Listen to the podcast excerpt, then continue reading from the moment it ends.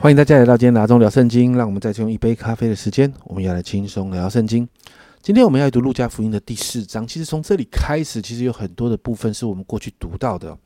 但是我说，其实呃，福音书我们要整全的来看的时候，我们各个福音书里面，我们都可以一起来对照来看哦。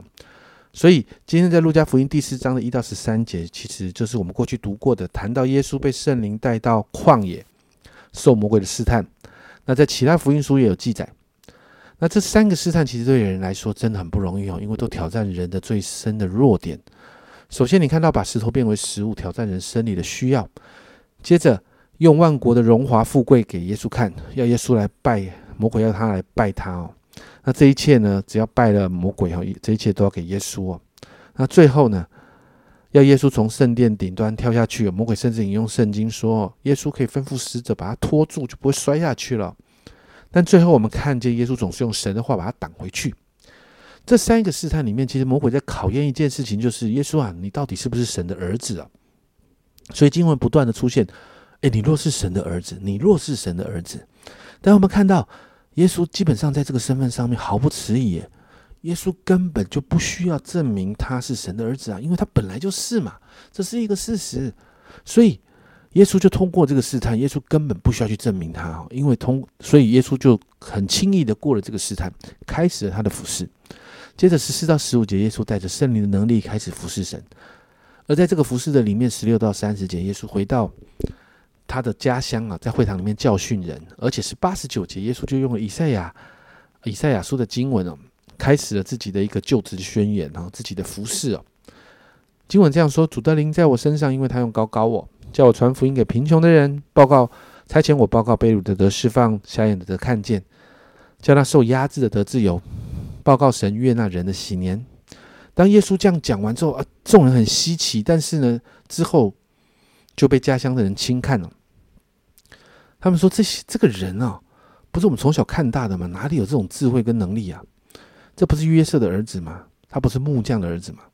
所以耶稣面对这群人的轻看，他就很直白的回应这些人。在圣经里面哦，在路加福音里面多讲了一些哦。路加呢说到呢，他举了以赛亚啊、以利亚哈、以利亚跟以利沙的例子哦，就谈到轻看神的工作是不会得到祝福的啦。然后耶稣讲完之后，你看这些人的反应在二十八、二十九节，会堂人听见这些话就怒气满胸哦，更小灯羞气哦。我在讲这句台语就是害呃呃那个，就是好像在呃生气哦，他后来生气哦是为什么？因为羞羞愧哈。因为羞愧就转成生气哦，叫做更小灯羞气哦，就把他撵出城去了。那因为他们的城在山上，他们就把他带在山崖当中，要把他推下去。可是你看经文很特别哦，耶稣从他们中间穿过去了，没有被他推下去哦。耶稣安全的离开了。接着三十一到三十七节，耶稣就到加百隆服侍啊。那耶稣在会堂里面教训人，三十二节这样形容，他们很稀奇他的教训，因为他的话里有权柄。接着，耶稣在这个会堂里面行了一个神迹，就赶出一个人身上的鬼。哦，这个人这个神迹这个件事情让很多人惊讶，因为耶稣用权柄，只用权柄吩咐鬼，他只要讲而已啊，鬼就出去了。所以耶稣的名声开始传遍各地。接着三十八到四十一节，耶稣医治了彼得的岳母，然后开始看到啊，行了很多神迹奇事，医了呃有病的人，然后赶出那个在呃身上有鬼的人哈。就把他的鬼给赶出来。三十五节哈，甚至耶稣这样说：在有鬼的一个有一个人被鬼附啊。三十五节呢，耶稣面对这个被鬼附的人，耶稣责备这个鬼说：“不要作声，从这人身上出来吧。”鬼把那人摔倒在众人中间，就出来了，却也没有害他。耶稣说：“你不要不要再讲，不要再讲了。”其实，在马可福音的平行经文里面也有提到。那这个其实我们过去在马可福音里面谈到，这是马可福音里面其实呃马可福音的一个特点，我们称为弥赛亚的秘密。在马可福音里面呢，耶稣的命令呢强调强调，在这个弥赛亚秘密里面谈到是耶稣呢命令那一些被他医治或者得着他特别深奥启示的真理启示的这些人呢，不要大肆声张，要保持缄默。那三种状况里面，耶稣会这样说：首先赶鬼，赶鬼的时候，耶稣要命令乌鬼乌鬼要闭嘴。因为耶稣不管啊，不要哈，这不准这些巫鬼直接说出那些真理的见证，就算他们讲的是对的，但是耶稣不不想跟他们有任何关系哦。然后你会看到有一些是耶稣医治好的人，要也得着这个闭口不说的指示哦，因为在一些这样的状况里面哈，当他们讲出来哈会很麻烦，所以这个不要讲，就是舒缓群众在耶稣整个侍奉里面所构成的压力。最后，耶稣也告诉他的门徒不要讲啊，因为这个弥赛亚的身份需要保持缄默，因为当时的门徒不明白，要等到他们复活的时候，他们才会明白。所以这个部分，其实在路加福音也稍微看见，这个叫做弥赛亚的秘密。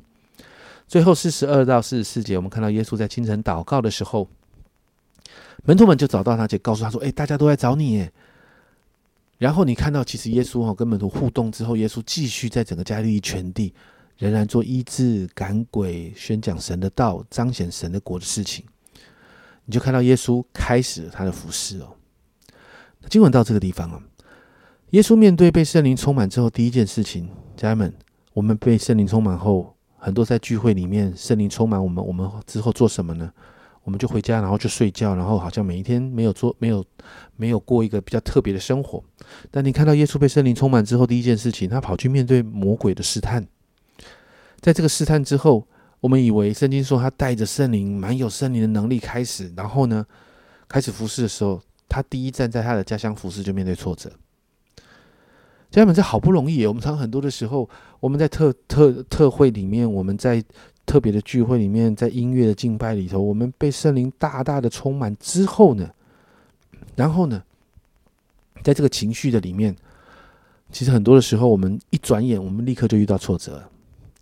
但是那个挫折的里面，你看见耶稣的榜样，他非常清楚他是谁，他是神的儿子，这份确信让耶稣的心里面有一个极大的安全感。他根本不在乎哈，你看到耶稣就可以继续的服侍，继续面对这个充满挑战的世界。今天家人们，神儿女的身份对我们好重要啊！在这个身份里面，我们才能够来面对这世界来的挑战跟困境，我们才能够知道我是神的儿女。这世界怎么动摇，但我里头不动摇。所以，好不好？我们今天为自己来祷告，求圣灵帮助我们在这个身份上觉醒过来。罗马书说的，圣灵跟我们的心啊，也是我们里面的灵啊，同证我们是神的儿女。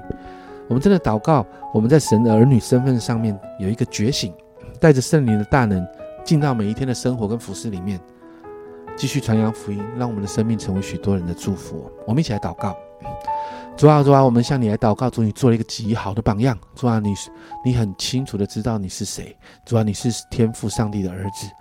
主啊，主啊，我们受洗之后，我们每一个人也是神的儿女。主啊，当时但是主你帮助我们，让我们也在这个身份上面，我们有一份这样的确信。主啊，我们可以活出，我们可以效法你，学习你，活出一个神儿女的榜样来，好让我们的心在面对这个世界的变动，主啊，主啊，这世界来的挑战的时候，冲击的时候，我们可以因着我们是天赋上帝的儿女，我们的心就像西安山不动摇。主要我们就有一个平静安稳，主要我们就不会晃动，我们可以继续的过主啊你要我们所过的生活，主要我们可以继续在这在这个困境的当中，可以传扬福音，成为许多人羡慕的生活方式跟榜样。主，我谢谢你，谢谢你，你帮助我们在我们的心里面，主啊那个儿女的身份，生儿女的身份真是要觉醒起来。谢谢主，这样祷告奉耶稣的名，阿门。家人们，你是神的儿女啊，你知道这个真理吗？你知道？